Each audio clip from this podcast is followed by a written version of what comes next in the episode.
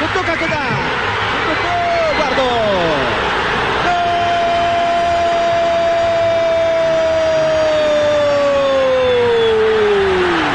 Esta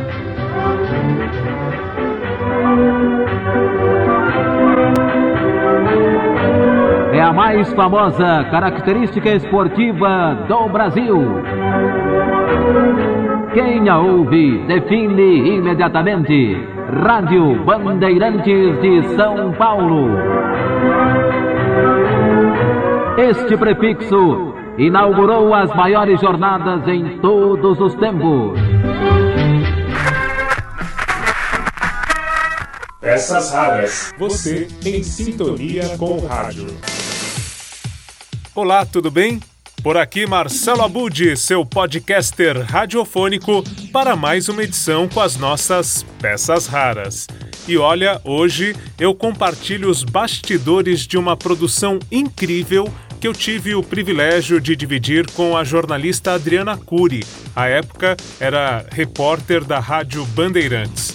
Juntamente com ela, nós fizemos aí a produção, os roteiros, né? O, o texto que embasou as entrevistas da série de audiolivros Futebol é com a Rádio Bandeirantes. Esse material da Panda Books foi feito para comemorar os 75 anos da Rádio Bandeirantes, isso lá em 2012.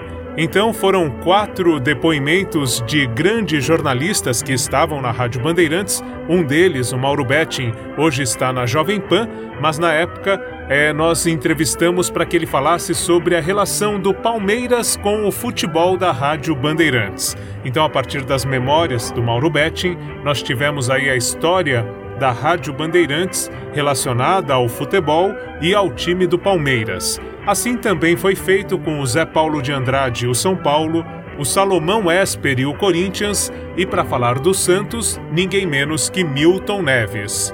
Além dos CDs, né, que trazem essas entrevistas, que trazem vinhetas, trilhas da Rádio Bandeirantes. Aliás, nós estamos ouvindo aí a trilha que ficou famosa no futebol da Rádio Bandeirantes de fundo, né?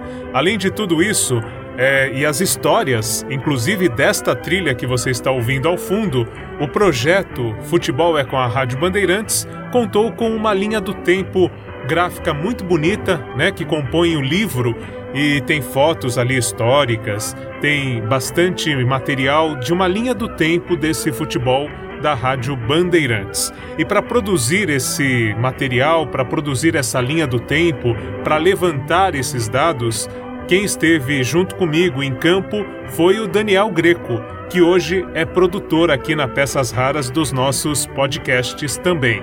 E o Daniel Greco entrevistou grandes nomes da história do futebol da Bandeirantes, um deles, Alexandre Santos. Olha, esse material é de bastidor, então nós vamos aqui trazer com exclusividade para você que é ouvinte do Peças Raras e que já está acostumado com esses brindes, né? Esses especiais, esses bastidores das nossas produções. E para revelar um pouquinho mais, essa gravação foi feita é, na praça de alimentação do Shopping Ibirapuera, se não me engano, num domingo, em 24 de fevereiro de 2012. Eu e o Daniel Greco ali conversamos com Alexandre Santos e gravamos por telefone esta conversa que você vai ouvir com exclusividade aqui no podcast Peças Raras. Então, confira mais este emocionante momento.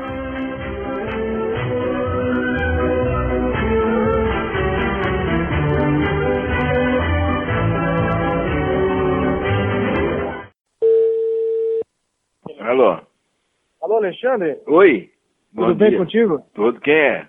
É Daniel falando. Eu sou um jornalista aqui de São Paulo e nós estamos fazendo um, uma, uma pesquisa, na verdade, para o aniversário da Bandeirantes. São 75 anos agora em maio, né? É. Então a gente só só está falando do esporte. Trabalhei 50 anos na Bandeirantes, agora eu tô aqui tranquilo no meu sítio aposentado. Você poderia falar conosco um pouquinho sobre alguns programas da época? É um prazer. Então a gente sabe que você trabalhou no plantão esportivo, se você quiser falar um pouquinho do plantão e algumas curiosidades que você tem, alguns jogos que você tenha narrado também no rádio, né? na Rádio Bandeirantes. Pode ser? Pode, claro. Nós estamos gravando, se você quiser falar a respeito, então desde que você chegou, as curiosidades, algumas coisas dos bastidores, bem rapidamente, aquilo que vier em mente mesmo. Tá, eu cheguei na, na Bandeirantes em 58 como rádio escuta. Depois eu fiquei plantão, mas era eu sozinho, não tinha ninguém. Depois de um ano eu tinha 14 rádio escutas, é, 12 rádios, quatro teletipos internacionais e uma sala internacional. Cada dia que passava, o que eu pedisse ao Pedro Luiz, ele me dava. Foi o maior chefe que qualquer jornalista pode dizer que não é o melhor que ele nunca houve. Era fantástico. Resultado, nós ganhamos 11 anos seguidos como os melhores do Brasil, o melhor plantão do Brasil, 11 anos seguidos. Hoje, todos dizem que nunca mais vai haver nada igual. Tudo que se diz de relação a informações, detalhes, estatística, ninguém fazia nada naquela época. Foi o plantão da Bandeirantes quem criou. E aí depois, com o tempo cansei de fazer plantão, já tinha alcançado todo, tudo que podia. Aí passei a apresentar os programas da rádio, depois passei a narrar esportes pela rádio, narrava todos os esportes pela rádio, durante mais ou menos uns 20 anos, até o advento da televisão, depois passei para a televisão. Isso é o que eu posso dizer da Rádio Bandeirantes, naquela época das 100 rádios, ela tinha 93. A televisão à noite praticamente ainda não existia, então a Bandeirantes é que tomava conta.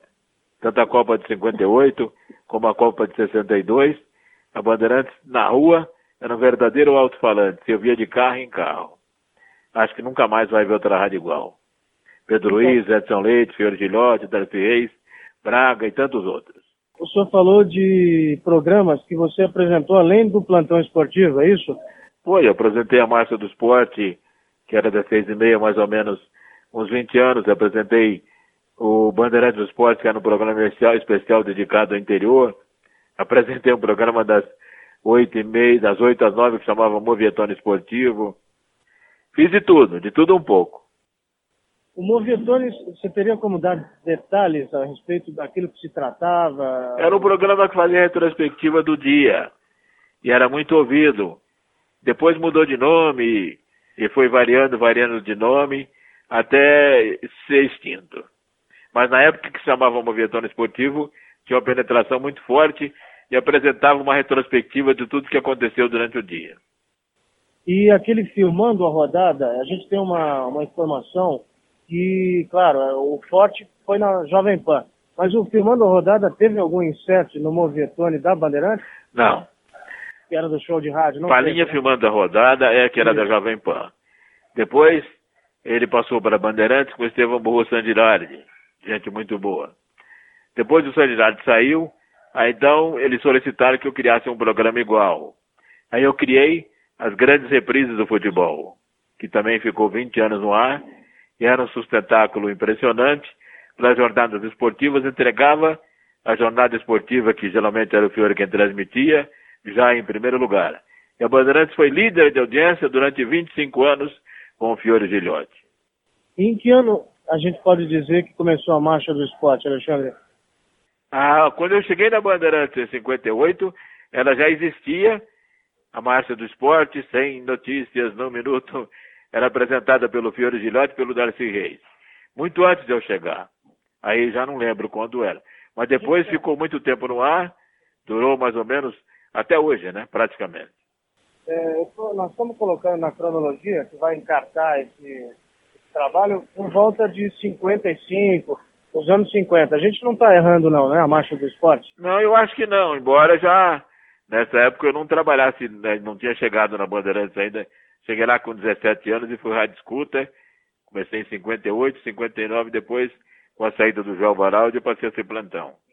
Tudo bem, é o Marcelo Abud que está falando, eu estou aqui com o Daniel. Oi, Marcelo. Você comentou de um programa que foi uma espécie do Palinha filmando a rodada. Chamava-se A Grande Reprise do Futebol. Sei que ele ficou no ar uns 25 anos. Era de uma audiência muito grande e era o, era o campeão de correspondência da rádio. Todo mundo pedindo a reprise de determinados jogos. E a, bandeira, a Rádio Bandeirante sempre teve um arquivo fabuloso. É, foi mais ou menos 60, 61. Aí você falou de, de transmissões por muito tempo no rádio, né? E dividindo então com o Scratch do rádio? Como é que foi? É, eu sei que quando os narradores da Bandeirante saíram para Tupi, Pedro Luiz levou todo mundo, aí o Murilo Leite contratou uma equipe, Fiore, Flávio, Luiz Aguiar e outros, Alfredo Orlando, não me lembro o nome de todos, montou, lançou o Scratch do rádio, que foi também uma ideia do Boni, que naquela época trabalhava na Rádio Bandeirantes. É o Scratch do rádio, depois alguns locutores foram lançados e o Fiore, que tinha uma penetração muito mais forte, ele acabou ficando titular, e isso do, ele ficou titular durante 25 anos, e 25 anos a Bandeirantes liderou as transmissões esportivas, não só em São Paulo, mas no Brasil inteiro. Olha, Alexandre, a gente fica até contente, não só por falar contigo. Eu sou muito jovem e assisti muito o gol, o grande momento do esporte, que passou para o meu. Não, o gol, o grande momento do futebol, foi uma criação nossa. Eu criei, produzi e apresentei o programa Gol durante 30 anos. Depois eu passei os direitos autorais para a TV Bandeirantes e hoje é o Milton Neves quem apresenta, e muito bem por sinal, e sempre ele diz esse é um programa criado pelo Alexandre Santos, e já está há quase 40 anos no ar e não vai parar nunca, porque cada domingo eh, os gols surgem no mundo inteiro, então o arquivo do, do programa Gol fica cada vez mais forte, quer dizer, na realidade é um programa que tem tudo para ser eterno.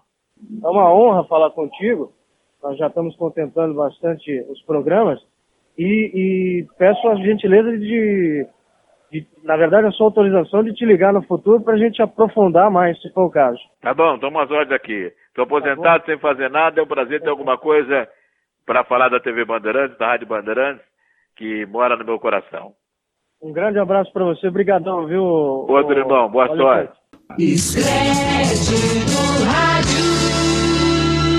Bom, como você ouviu, o Alexandre Santos, que fez parte aí do Scratch do rádio da Rádio Bandeirantes, ressaltou a figura de Fiore Giliotti, o Fiore Giliotti tem sido muito lembrado, foi uma grande referência na minha adolescência, um dos motivos por eu gostar tanto de rádio e por isso ele já tem aqui dois episódios especialíssimos que você pode ouvir é, sobre o locutor da torcida brasileira.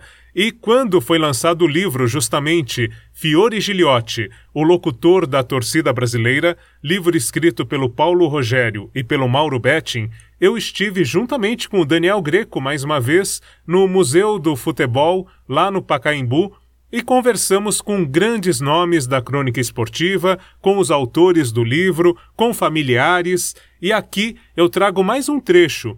Você confere, né? Toda essa cobertura em outra edição recente do nosso podcast, mas aqui eu trago um depoimento do Odinei Ribeiro, mais um que teve influência de Fiore Giliotti na sua evolução profissional. Então vamos ouvir o Odinei Ribeiro, um atual nome aí da narração esportiva, falando sobre a influência de Fiore Giliotti e sobre como ele começou a narrar futebol.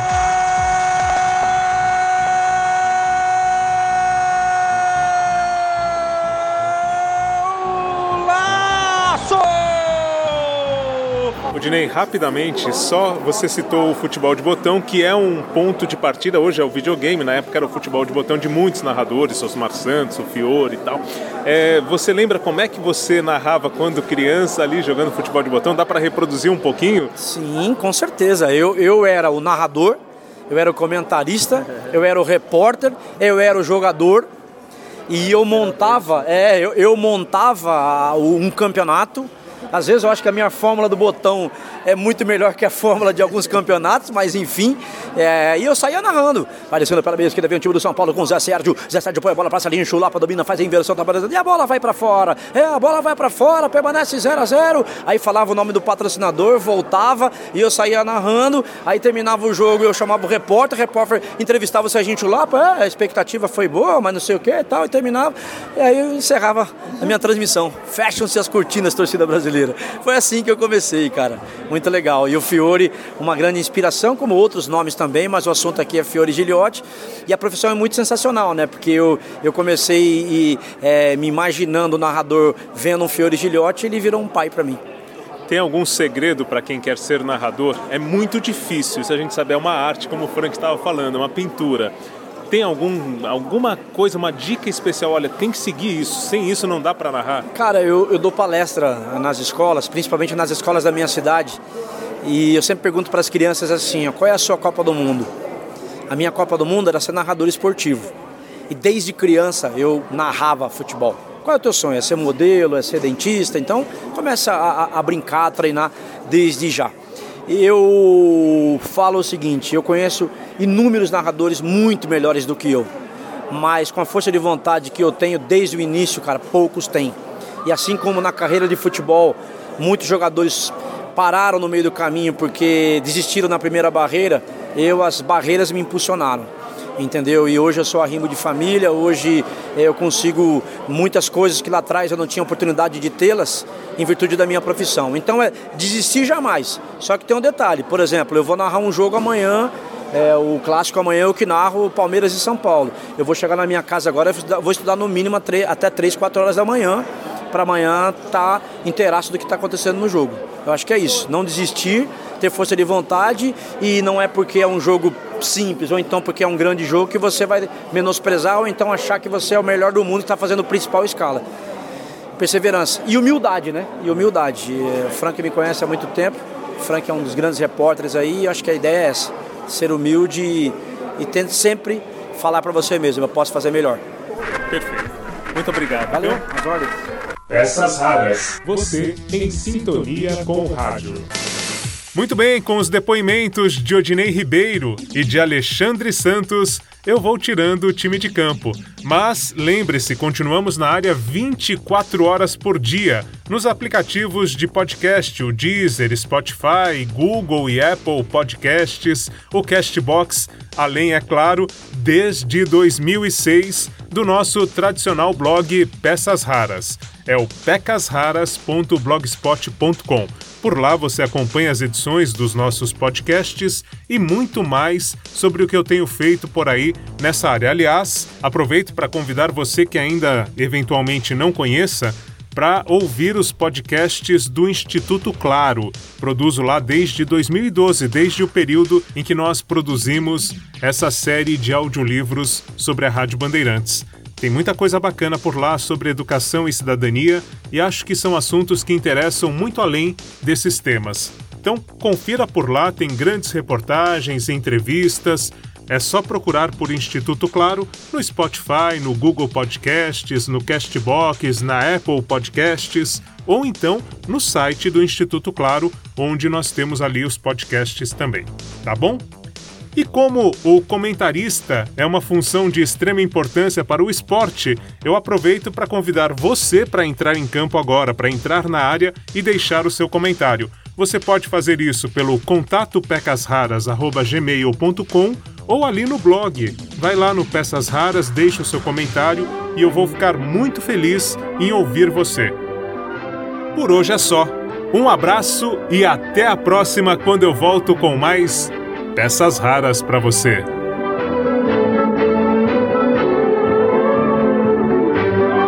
Atenção, emissoras da cadeia verde e amarela. Rede Bandeirantes de Rádio. Começa agora uma nova jornada esportiva. Hoje é dia de festa, tem batuque, tem folia, alegrando meu futebol tem. agitadas no cimento da geral. Tem entradas e bandeiras,